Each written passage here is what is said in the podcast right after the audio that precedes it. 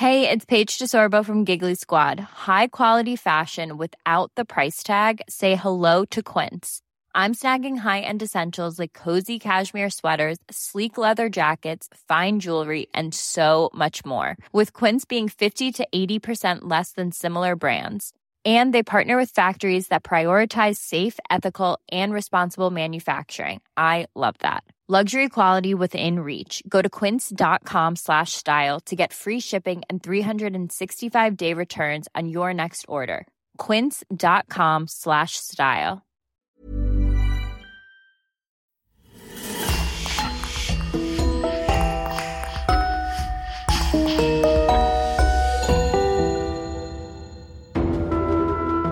Bonjour et bienvenue pour une nouvelle affaire criminelle. Un grand merci à nos abonnés VIP sur lecoinducrime.com. Sylvie, Valérie et Audrey. C'est grâce à elles que nous pouvons vous proposer des épisodes inédits. N'oubliez pas que vous pouvez aussi simplement et rapidement débloquer des dizaines d'épisodes inédits en vous abonnant directement sur Apple Podcast. C'est important pour nous, car comme vous le savez, le coin du crime survit à 100% grâce à nos auditeurs. On vous remercie donc infiniment et on commence. À Angarsk, une ville située en plein cœur de la Sibérie, une série de meurtres de femmes aussi sauvages qu'inexpliqués commence sérieusement à inquiéter la localité et la police. En ce début des années 90, personne ne soupçonne encore que derrière ces crimes sordides se cache un individu ordinaire, un homme lambda, honnête citoyen et père de famille. Durant près de deux décennies, Mirail Bobkov sèmera la terreur et le sang sur son passage, en toute impunité, convaincu qu'il ne sera jamais arrêté. Pour quel motif tuait-il? Difficile d'y répondre. Celui que les autorités russes surnommeront le maniaque ou le loup-garou d'Angarsk plongera le pays entier dans le choc, l'abîme et l'incompréhension. Avertissement. Certains passages risquent de choquer certains auditeurs.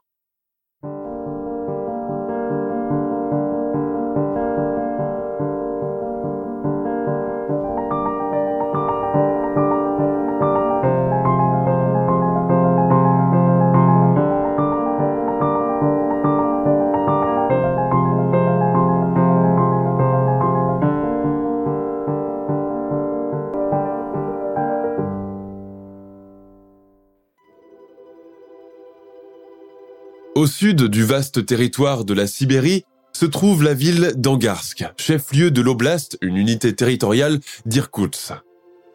Située seulement à quelques kilomètres de la frontière avec la Mongolie, Angarsk compte aujourd'hui environ 222 855 habitants. Fondée à la fin de la Seconde Guerre mondiale comme la plupart des autres villes sibériennes, c'est une cité industrielle qui s'est développée rapidement et dont l'essentiel de la production repose sur l'uranium et les raffineries de pétrole. Bordé par le lac Baïkal, géographiquement isolé, Angarsk est relié au reste de la Russie par le légendaire Transsibérien. La ville a conservé une apparence typiquement soviétique, avec ses barres d'immeubles gris identiques, ses imposants bâtiments staliniens, ses larges boulevards et ses petites échoppes alimentaires. Mais la présence de nombreux centres correctionnels a fait qu'Angarsk est devenu, depuis la fin des années 80, le point de chute de tous les ex-prisonniers de droit commun, qui viennent s'y installer après leur libération, généralement pour se faire oublier et échapper à des actes de vengeance. Cette population masculine d'anciens repris de justice est devenue le symbole même d'Angarsk, finissant par lui donner une réputation d'abri glauque pour bandits et criminels. Si aujourd'hui la ville tente de faire une croix sur son passé controversé et d'imiter tant bien que mal la modernité des grandes métropoles russes, elle reste toujours entachée par une affaire criminelle qui a éclaté en 2012 et qui continue de choquer toute la région. Et c'est justement cette histoire que je vais vous raconter aujourd'hui. Mais pour cela, il va nous falloir revenir quelques années en arrière, plus précisément au début des années 90, là où tout a commencé. Poste de police d'Angarsk, 31 décembre 1991. T'es en permanence aujourd'hui, Micha? Eh oui, mais ça va, j'ai mes cigarettes et de quoi me faire du thé jusqu'à 5 heures du matin. Pas de chance ce soir, c'est tombé sur toi. Ah, c'est le service. L'officier de police, Dimitri Kmilovski, fait un clin d'œil complice à son ami et collègue. Je t'enverrai une part de gâteau et de salade de poisson avec Anton Ivanovitch. Ça marche, t'es un ange, frérot. Il lui serre la main chaleureusement, lui tapote l'épaule. Bonne année, Micha. Je trinquerai à ta santé tout à l'heure. En cette veille de la nouvelle année, le commissariat est à moitié déserté. Hormis les policiers qui restent pour assurer la permanence, les autres sont déjà en route pour fêter chez eux, c'est-à-dire avec de longues rasades de vodka jusqu'au petit matin. Dans le bâtiment gris, suranné, qui sent l'encre à machine à écrire et la poussière, se dresse dans un coin un sapin décoré de guirlandes et de boules aux couleurs criardes. Une tradition veut que chaque année, ce soit une policière qui s'occupe d'orner l'arbre de Noël, en faisant preuve de fantaisie. Les décorations commencent tout de même à dater, et ça et là, on peut apercevoir le doré d'une guirlande qui s'efface, une boule manquante dans sa série, ou une petite ampoule de luminaire grillé. C'est que le budget dont dispose l'administration de la police ne permet pas de faire des folies décoratives. La créativité est donc requise avec une bonne dose d'imagination. Mirail Popkov, que tous les collègues appellent par son diminutif Misha, jette un regard désabusé sur le sapin qui fait face à son bureau. Il se fait déjà une idée de ce que sera sa nuit passée sur sa chaise. À 21h, il allumera le petit poste de télévision pour regarder la soirée annuelle diffusée sur la première chaîne nationale. Du strass, des paillettes, une présentatrice blonde maquillée comme un pot de peinture, un présentateur au costume blanc des plus kitsch, et des artistes qui chantent en playback de la variété et des reprises de chansons françaises des années 70. Et si tu n'existais pas, dis-moi pourquoi j'existerais. Claironne un jeune chanteur en essayant de masquer son accent russe. À 23h59 commencera le compte à rebours sur l'écran, suivi de centaines de feux d'artifice tirés dans le ciel noir d'Angarsk. Un moment mémorable, presque magique. Bonne année 1992, meilleurs vœux. Ivan, l'autre policier, viendra partager avec lui un ou deux verres de vodka, une petite incartade pendant le service. C'est permis. Les choses ne commencent à devenir sérieuses qu'à partir de 2 heures du matin, avec l'arrivée des premiers visiteurs, entre guillemets. Il faut dire que chaque année, c'est la même chose, des ivrognes qui se battent sur la voie publique et que les patrouilles embarquent le long des boulevards d'Angarsk. Certains viennent d'ailleurs si souvent au commissariat que les policiers les connaissent et les appellent carrément par leur prénom. Maintenant, tu t'assois, Vania, et tu la mets en veilleuse. Ta femme viendra te chercher tout à l'heure. Quand il arrive que des prostituées très éméchées débarquent, les bagarres éclatent instantanément entre elles et les autres hommes, serrés les uns sur les autres dans l'unique cellule. Les policiers, accoutumés à ces scènes, interviennent, et parfois non. Puis, les disputes se calment, laissant place au ronflement. Tout le monde dort, la tête penchée sur celle de son voisin ou affalée sur le sol. Les policiers peuvent relâcher la garde. D'ailleurs, la permanence touche à sa fin. Les collègues, qui doivent assurer le relais, commencent à arriver, vêtus de lourds anoraks par-dessus leurs uniformes. Mirail Popkov range son thermos vide, glisse son paquet de cigarettes dans sa poche, enfile son manteau, son cache-nez et ses moufles. À demain, Ivan. Dehors, l'hiver sibérien est là. Il fait déjà moins 20 degrés. Il a neigé toute la nuit. Mirail monte à bord de sa vieille Lada. Le siège craque un peu sous son poids. Il possède cette voiture depuis l'époque de l'Institut technique. Elle commence à se faire vieille. La vue des Volvo noirs étincelantes des nouveaux riches d'Angarsk, défilant en cortège dans les boulevards, l'enrage. Mirail rêve depuis longtemps de posséder une telle voiture. Seulement, il n'en a pas les moyens. Sur son trajet, il aperçoit des employés municipaux jetant manuellement du sel pour faire fondre la pellicule de glace sur les trottoirs. Ils font cela toute la journée, tous les jours, durant une bonne partie de l'année, c'est-à-dire les six ou sept mois de neige. Encore un boulot de misère qui requiert de la patience, pense-t-il. Il rentre chez lui. Il a besoin d'une bonne dose de sommeil pour récupérer. C'est un jour férié. La table des fêtes est encore dressée, avec des restes de salade dans les assiettes, des miettes de gâteau et des fonds de verre de champagne. Elena, sa femme, dort encore. La petite Nadia est blottie contre elle. Mirail reste là, à les observer tendrement pendant un moment. Puis, il se dirige à petits pas vers la cuisine. Il ouvre le four, sort l'assiette que son épouse lui a gardée, soigneusement enveloppée de papier aluminium, et la remplit à ras-bord de victuailles. Salade, bœuf froid, poisson en gelée, cuisse de poulet, purée de pommes de terre. Sans même prendre la peine de s'asseoir, il se met à manger. Mirail Viktorovitch Popkov est né le 7 mars 1964 à Norilsk, ville située au nord du cercle polaire arctique. Comme tant d'autres enfants russes de sa génération, le petit garçon est élevé essentiellement par ses grands-parents qui habitent un kolkos, une sorte de ferme collective à Ikurtz, À l'âge de 8 ans, avec sa sœur cadette Katia, il part rejoindre ses parents ouvriers qui viennent de s'installer dans la ville d'Angarsk. La famille mène une vie ordinaire et monotone comme la plupart des autres ménages en ces temps-là. Les parents vivent dans un minuscule deux pièces, travaillent beaucoup à l'usine, tandis que les enfants vont à l'école et reçoivent une éducation stricte, basée sur le patriotisme et le fanatisme de l'État soviétique. Mirail et sa sœur sont des enfants mal aimés. Leur mère, femme sévère et intransigeante, leur prodigue peu d'attention et encore moins de câlins. Elle attend beaucoup d'eux et n'hésite pas à les punir quand ils n'ont pas de bons résultats scolaires. Il faut dire que Mirail n'est pas un élève très doué. Cependant, il s'illustre beaucoup en sport et dans les activités parascolaires organisées par son école. Camping sauvage, canoë, vélo, course à pied, etc. Des années plus tard, un diplôme technique en poche et après son service militaire, Mirail rejoint les rangs de la police d'Angarsk. Il embrasse cette carrière non pas par vocation, mais juste parce qu'elle permet d'avoir un salaire sûr et régulier. Et puis, cela force le respect des autres. Sa mère, surtout, en tire un grand orgueil et ne cesse de répéter à qui veut l'entendre dans le voisinage Vous savez, mon Micha est devenu officier de police. Mais cette promotion coïncide avec le début des années 90. L'URSS vient de s'effondrer. Une à une, les anciennes régions soviétiques commencent timidement à revendiquer leur indépendance. L'URSS, autrefois force mondiale majeure, est à présent dans l'abîme aussi bien socialement qu'économiquement. Dans ce climat politique incertain, où il est difficile de parler d'avenir, les habitants survivent au jour le jour face à la flambée des prix des denrées alimentaires, du disloquement de l'administration et des services, et de la corruption montante à tous les niveaux. On assiste surtout à la montée en puissance des premiers gangs criminels, qui seront connus plus tard sous le terme générique de mafia russe. Petit à petit, la loi de la jungle commence à dominer le quotidien des citoyens russes, désormais livrés à eux-mêmes, maintenant que l'État qui les assistait pour tout n'existe plus. La sécurité n'est plus que de l'histoire ancienne, et il ne se passe pas un jour sans que les membres de ces mêmes gangs s'affrontent en pleine rue, armés jusqu'aux dents, causant la frayeur parmi les habitants.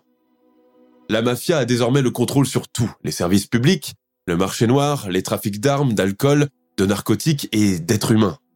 La police, surtout celle des contrées éloignées comme la Sibérie, est mal payée, mal encadrée et surtout sans ressources pour mener à bien son travail. Elle est très vite dépassée par les événements et impuissante devant cette guerre sans merci que se livrent chaque jour les gangs mafieux locaux. C'est ainsi qu'elle commence à se laisser corrompre par ces délinquants, afin de les laisser agir en toute impunité et fermer les yeux sur leurs méfaits. En contrepartie, la police perçoit cadeaux, argent et quelques rares privilèges, comme l'accès libre dans les nightclubs privés et les bordels de luxe. En 1992, Mirail Popkov vient d'avoir 28 ans. Entre-temps, il s'est marié avec une jolie institutrice rousse, Elena, et est devenu père d'une petite fille, Nadejda, qu'il surnomme affectueusement Nadia. La petite famille qui habite un appartement de fonction mène une vie tranquille et est relativement heureuse malgré un quotidien de plus en plus incertain dans un pays plongé dans le chaos. Au poste de police, les collègues du jeune papa le qualifient de manière positive et en disent beaucoup de bien il se lie d'amitié avec un jeune officier récemment muté, Dimitri Kmilovski. Les deux hommes deviennent un binôme, travaillant ensemble et pratiquant la chasse et la pêche de l'esturgeon à leurs heures perdues. À côté de sa fonction de haute responsabilité, Mirail trouve toujours du temps à consacrer à sa femme et sa fille, qu'il aime plus que tout. Durant le week-end, quand il fait beau, ils partent ensemble faire du vélo dans la campagne environnante, organisent des pique-niques au bord de la rivière où ils convient généreusement leurs amis et leurs voisins. Le policier, en bon fils aîné, rend régulièrement visite à ses parents qui habitent dans un quartier de la périphérie d'Angarsk. Sa sœur, Katia, encore célibataire, vit toujours avec eux. Devenue secrétaire de direction, elle a pris l'habitude de sortir beaucoup le soir, et ce même par moins 30 degrés dehors. Ce qui n'est pas du goût de Mirail. À cause de cela, des disputes de plus en plus violentes commencent à éclater à chacune de ses visites. Souvent, elles prennent des airs d'interrogatoire. Je t'interdis de sortir ratifié comme ça. Il va falloir te trouver un homme à épouser pour qu'il puisse te surveiller. Le frère d'Elena t'a vu la dernière fois dans ce nightclub à Atomsk. Que faisais-tu là-bas? Tu t'imagines si mes collègues te reconnaissent? Tu veux me faire perdre la face devant eux, hein? Petite traînée. Bien sûr, la sœur ne se laisse pas faire et riposte de toutes ses forces, employant un langage fleuri pour se défendre. Un jour, Mirail débarque comme une tempête dans l'appartement familial. Où est passée Katia? hurle-t-il. Sa sœur est encore absente. Alors, il va s'asseoir dans la cuisine et reste là à attendre son retour. Les supplications de sa mère n'y font rien. Elle bafouille, ment pour tenter de calmer son fils. Katia ne, fait rien de mal, elle est juste allée prendre un thé avec sa copine. Tatiana, tu la connais bien. Ah, tu, sais, ta, sœur travaille beaucoup, elle a besoin de décompresser un peu, comme tout le monde. Je t'en prie, Micha, rentre, chez ta femme maintenant, il est tard. Il est tard se moque-t-il. Évidemment qu'il est tard. Écoute, maman, je ne partirai pas d'ici avant d'avoir eu un mot avec elle. Vers minuit passé, alors que ses parents sont déjà couchés, Mirail entend soudain les clés tourner dans la serrure. D'un bond, il saute de sa chaise et fonce vers la porte d'entrée. Sa sœur, un peu éméchée, est en train d'ôter difficilement ses bottes à talons. Son maquillage criard lui a fondu sur le visage et ses cheveux, permanentés et teints en blond platine, formant une masse informe sur sa tête. Ignorant qu'elle était pied, elle pousse un juron, envoie balader ses chaussures d'un coup de pied et s'affale sur une chaise pour allumer une cigarette. C'est à ce moment que Mirail vient l'empoigner par derrière en la tirant par les cheveux. Tu es encore allé faire la bringue, espèce de putain. Cette fois-ci, tu ne perds rien pour attendre. Katia reçoit une bonne raclée. Elle tente à plusieurs reprises d'échapper à son emprise en le griffant sur le visage et le cou. Mais son frère, doté d'un solide gabarit, prend le dessus. Enragé, il la traîne jusqu'à la cuisine, la force à mettre la tête sous le robinet avant d'ouvrir l'eau froide. Frigorifiée, les vêtements mouillés, la jeune femme se met à hurler si fort que des voisins commencent à tambouriner dans la porte. Que se passe-t-il ici? Tout va bien, Madame Popkova? Les parents, réveillés, sont tellement choqués par la scène qu'ils ne font pas un geste pour s'interposer. Beaucoup trop honteux pour sortir rassurer les voisins, ils s'installent sur le sofa, attendant désespérément que la tempête passe. Au terme de ce scandale, Mirail confisque le double des clés de sa sœur, mais aussi son portefeuille contenant son argent et ses documents. Surtout, il menace ouvertement de la tuer s'il apprend qu'elle traîne encore dans les bars et rentre ivre à la maison. Sa mère, éclatant finalement en sanglots, lui interdit de revenir chez eux, du moins tant que sa sœur sera là. Trois mois plus tard, Katia Popkova se fiance avec un employé des chemins de fer que son frère lui a dégoté, prétextant qu'il s'agit d'une vieille connaissance un homme d'une quarantaine d'années qui ne boit pas, ne joue pas, possède un appartement. En somme, il fera très bien l'affaire. Les choses semblent enfin se calmer. Mirail se réconcilie avec sa sœur, lui fait un beau cadeau pour son mariage et devient même le parrain de son fils plus tard. Octobre 1992. La neige arrive très tôt en Sibérie. Dans la périphérie d'Angarsk, les forêts de bouleaux sont déjà recouvertes d'une épaisse pellicule blanche et poudreuse. L'air est froid et sec. Il est environ 8 heures ce matin-là. Deux chasseurs, vêtus de treillis, traversent le bois à pied, leur fusil en bandoulière sur l'épaule. Ils viennent de déposer des pièges à lièvres et font le tour en attendant de retourner chercher leur prise. À un moment donné, ils aperçoivent comme un grand monticule de neige, recouvert d'un bouquet de bouleaux. Intrigués, ils s'approchent. Ils pensent d'abord que c'est le cadavre d'un élan, avant de finalement comprendre qu'il s'agit du corps d'une femme. La vision est épouvantable. Son visage est tuméfié, sa mâchoire ensanglantée et son crâne profondément blessé. La victime, qui doit avoir environ une vingtaine d'années, a été frappée d'un coup de marteau. Son corps, à moitié dénudé, est perforé à plusieurs endroits à l'aide d'un outil pointu, probablement un tournevis. Les deux chasseurs, paniqués, laissent tout en plan et vont aussitôt prévenir la police. Durant l'examen médico-légal, l'identification est très vite révélée, notamment grâce au papier d'identité, retrouvé dans la poche du pantalon de la jeune femme. Il s'agit d'une jeune maman de 24 ans, prénommée Elena. Durant l'enquête assez sommaire qui suit, quelques personnes affirment qu'elle a été vue la veille à la sortie d'un bar de la périphérie d'Angarsk, où elle était venue faire la fête avec des amis. Ne possédant pas de voiture, Elena a décidé de parcourir les 3 km à pied qui la sépare de son domicile. Que s'est-il passé par la suite? On ne le sait pas. De toute évidence, elle a dû faire une mauvaise rencontre, une rencontre fatale qui s'est dramatiquement conclue dans cette forêt dense et glaciale, où même les hommes les plus chevronnés n'osent pas s'aventurer à la tombée de la nuit.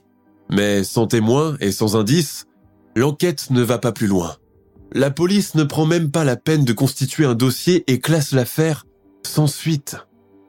Pour elle, il s'agit sûrement d'un règlement de compte de la mafia. Mais qui peut demander des comptes à la toute-puissante organisation? Sûrement pas la police. La vie reprend son cours normal à Angarsk. Pas pour longtemps.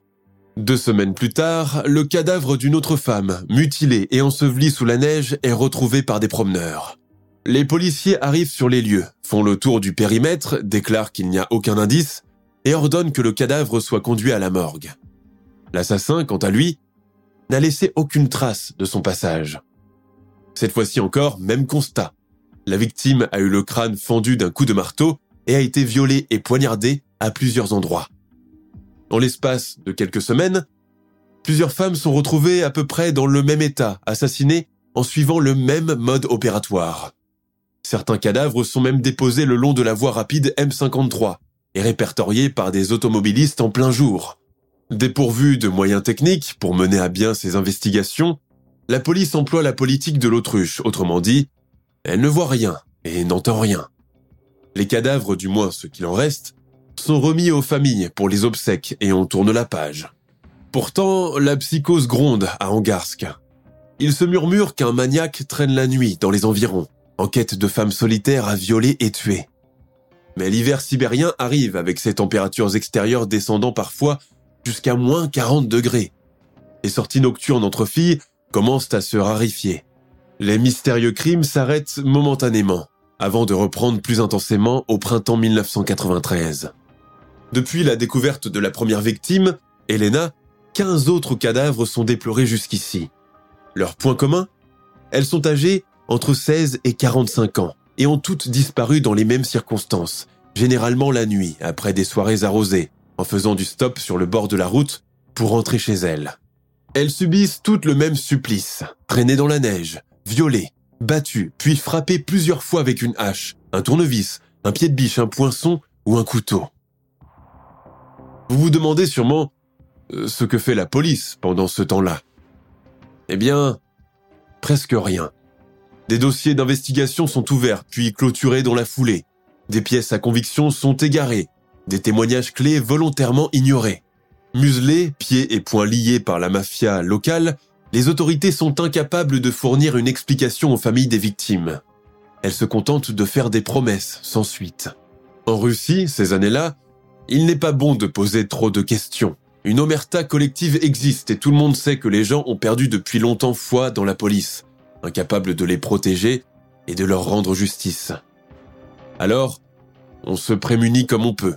Les femmes, devinant être des cibles faciles pour les maniaques, évitent le plus possible de se déplacer le soir toutes seules.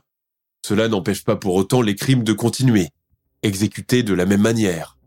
Les cadavres sont retrouvés au petit matin par les habitants, sauvagement mutilé et recouvert de sang gélifié. Un jour de mars 1993, l'officier Dimitri Kmilovski est appelé sur le terrain. Un chasseur vient de trouver le corps d'une femme assassinée dans les bois. Sur place, le policier découvre la scène du crime.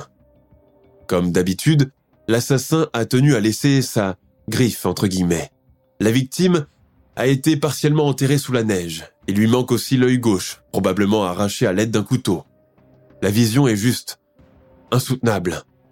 Dimitri Kmilovski pose encore quelques questions aux témoins, puis retourne au poste de police pour chercher du renfort.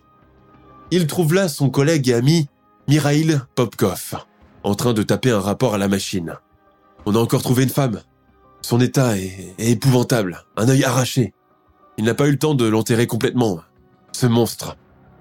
Popkov pousse un soupir las, tire une longue bouffée de sa cigarette et continue de taper sans broncher. Son collègue s'exclame en tapant du poing sur le bureau. Il va falloir organiser un groupe d'intervention spécial. Ça ne peut pas durer ainsi, Micha. Bientôt la ville deviendra un cimetière à ciel ouvert. Mais qu'est-ce que je raconte moi? Elle l'est déjà. Il est tellement bouleversé qu'il se met à rire nerveusement. Popkov arrête son écriture, regarde fixement son ami, marque une pause, avant de répondre posément. Je suis du même avis toi, seulement tu...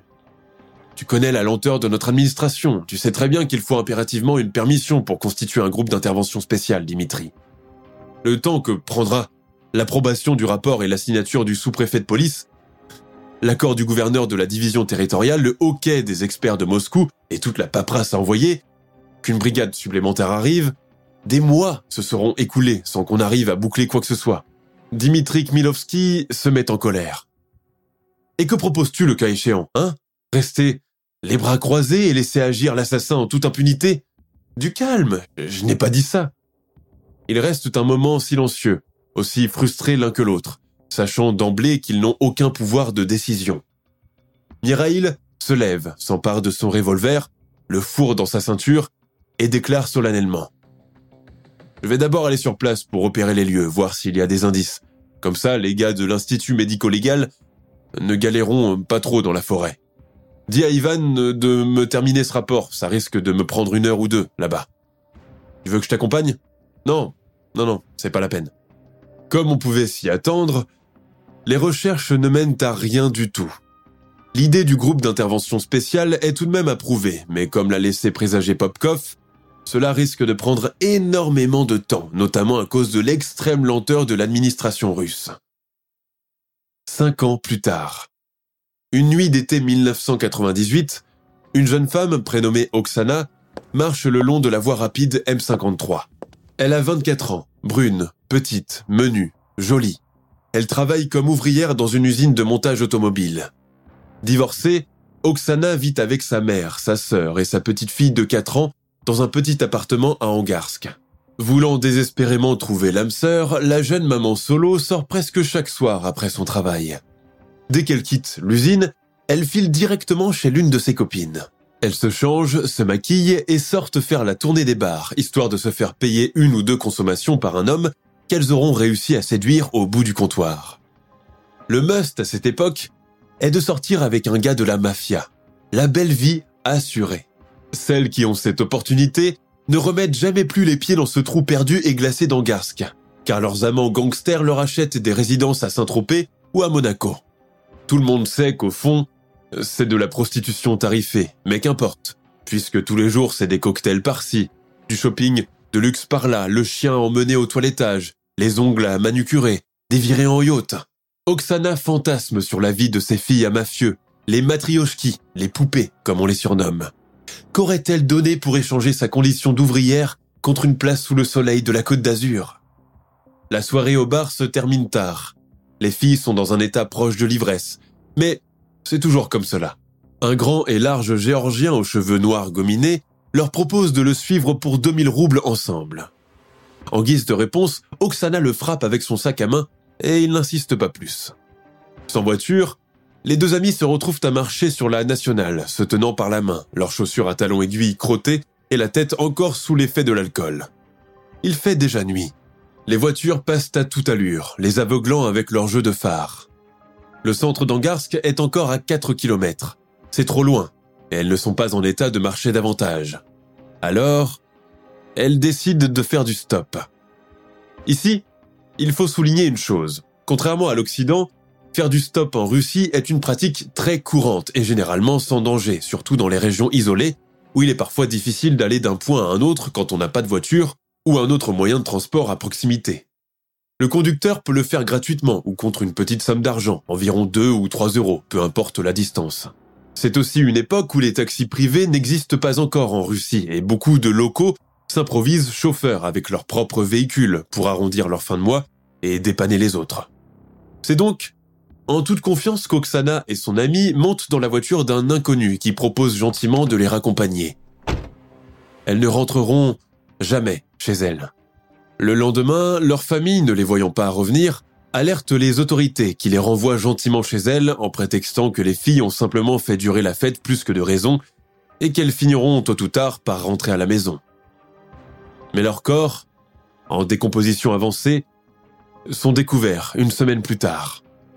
L'examen légiste montre qu'elles ont été violées simultanément, puis tuées sauvagement à coups de hache. Les enquêteurs classent le crime et le considèrent comme isolé. Encore une fois. Au cours de la même année, Mikhail Popkov reçoit le grade de sous-lieutenant et prend sa retraite anticipée. L'événement est fêté dignement et il est même décoré pour ses bons et loyaux services au sein de la structure. Certains regrettent même de le voir partir. Après avoir quitté la police, il entreprend de gagner sa vie en se spécialisant dans la revente des voitures étrangères, souvent volées en Europe et revendues en Russie à prix d'or. Mirail devient un touche-à-tout Il est tour à tour embauché dans une société de sécurité privée, chauffeur personnel et même fossoyeur. Grand, athlétique, sportif, il possède les qualités physiques requises pour les postes où il postule. Dimitri Kmilovski, qui continue toujours à le voir, lui donne régulièrement des nouvelles de son ancien travail et des crimes du tueur de l'ombre qui continue d'allonger la liste. Le groupe d'intervention spéciale se fait attendre, regrette Kmilovski. Ne lâche rien surtout, tu vas y arriver, l'encourage Popkov. Même si le terme est inconnu en Russie à cette époque, la piste du serial killer est pour la première fois avancée. Les crimes se ressemblent, les victimes ont toutes à peu près le même profil et sont approchées de la même manière, la nuit à la sortie des bars ou sur le trajet de retour. Dans la nuit du 27 janvier 1999, une jeune adolescente de 17 ans du nom de Svetlana quitte la maison d'une amie après une fête d'anniversaire très arrosée. Dehors, il fait moins 20 degrés et elle rate le dernier tramway pour rentrer chez elle. Alors, elle se met à marcher dans la neige, complètement frigorifiée dans l'espoir qu'une voiture passe pour l'embarquer et la ramener à la maison. Justement, un véhicule vient de s'arrêter au bord de la route juste derrière elle. Le conducteur klaxonne pour attirer son attention. Il propose de la conduire gratuitement. Svetlana, bien trop contente, monte avec l'inconnu sans se poser de questions. Gagnée par le sommeil, elle a du mal à garder les yeux ouverts. C'est à peine si elle remarque que l'homme a emprunté la route de la forêt au lieu de celle qui mène en ville. Le cauchemar de Svetlana commence à partir de ce moment.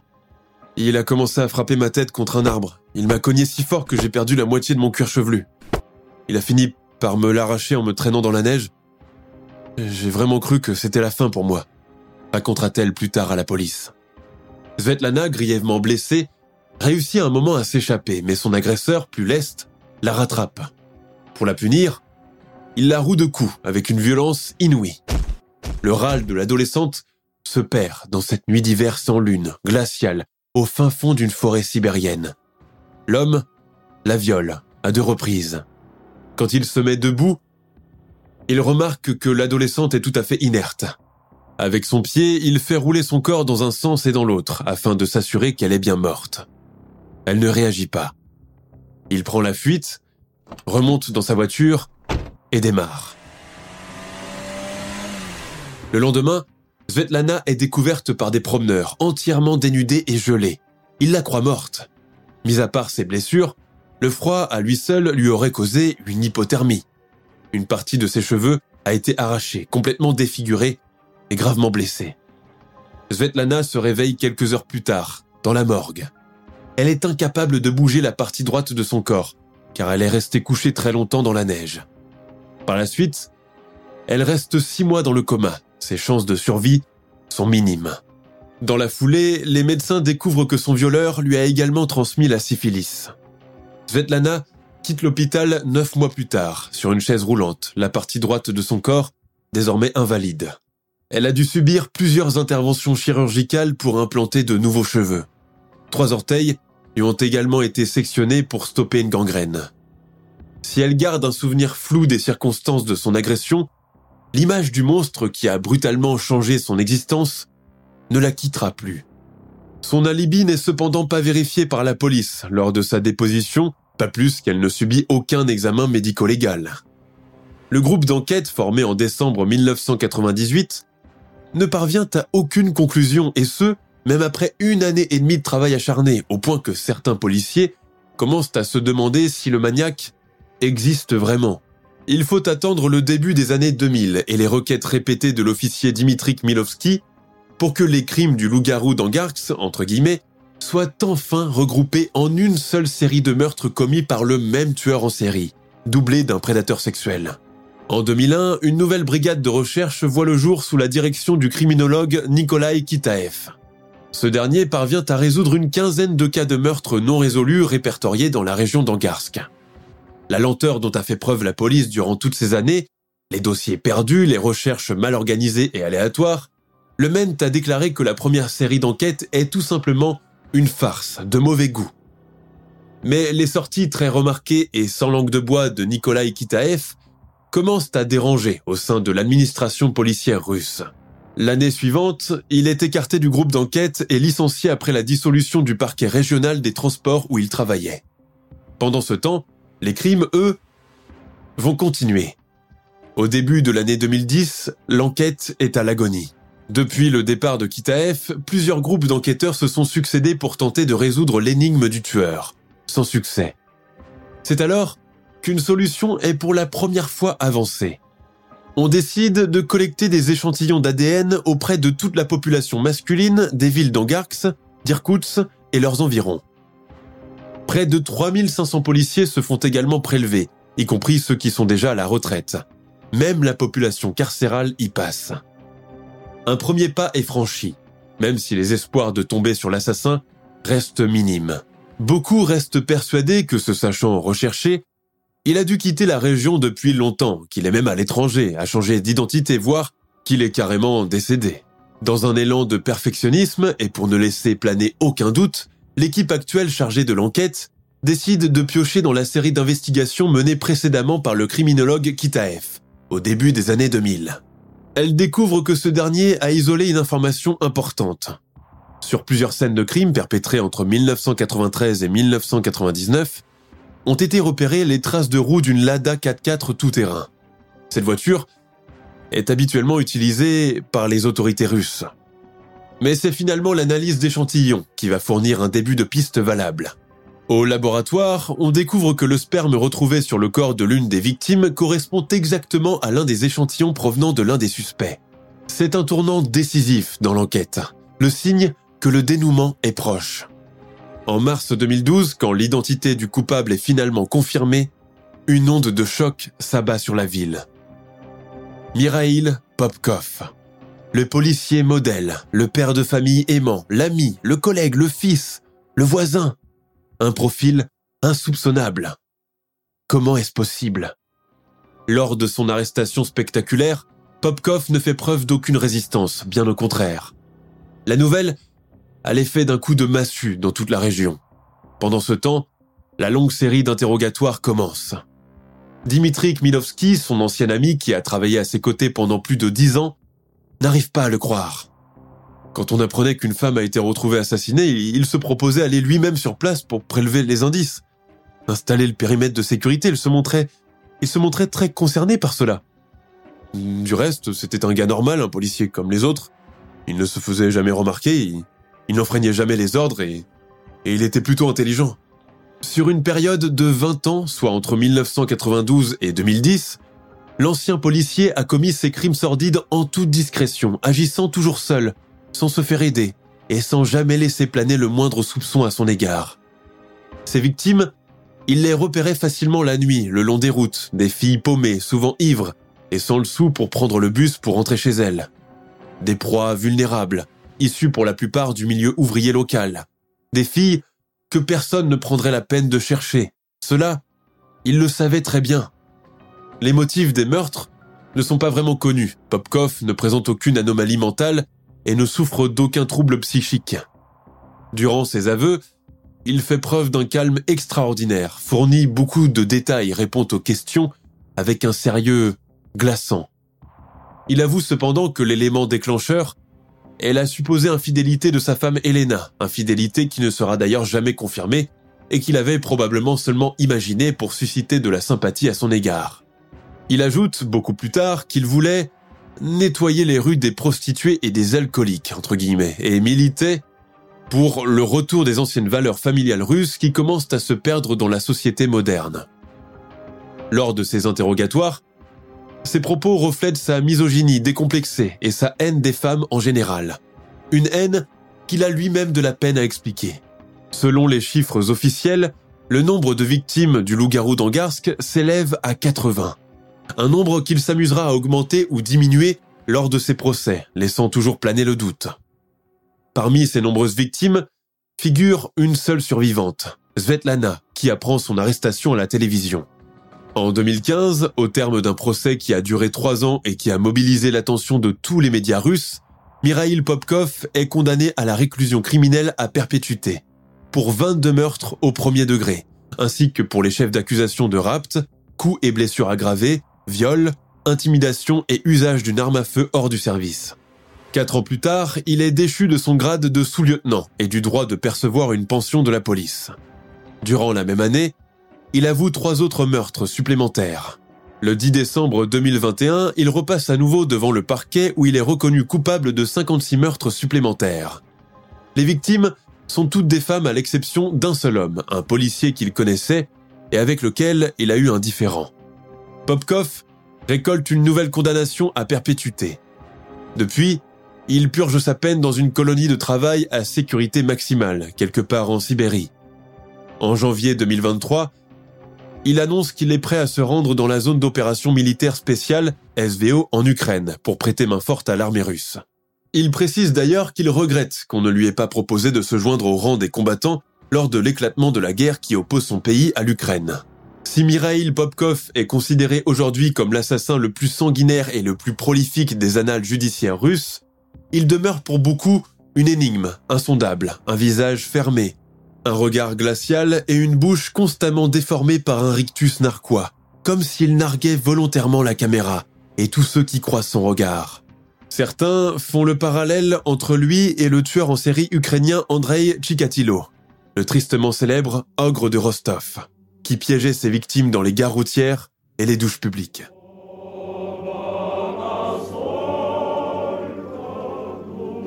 Nous sommes à la fin de notre émission du jour. N'hésitez pas à écouter les autres émissions du podcast et à prendre 5 secondes pour nous laisser un 5 étoiles sur iTunes.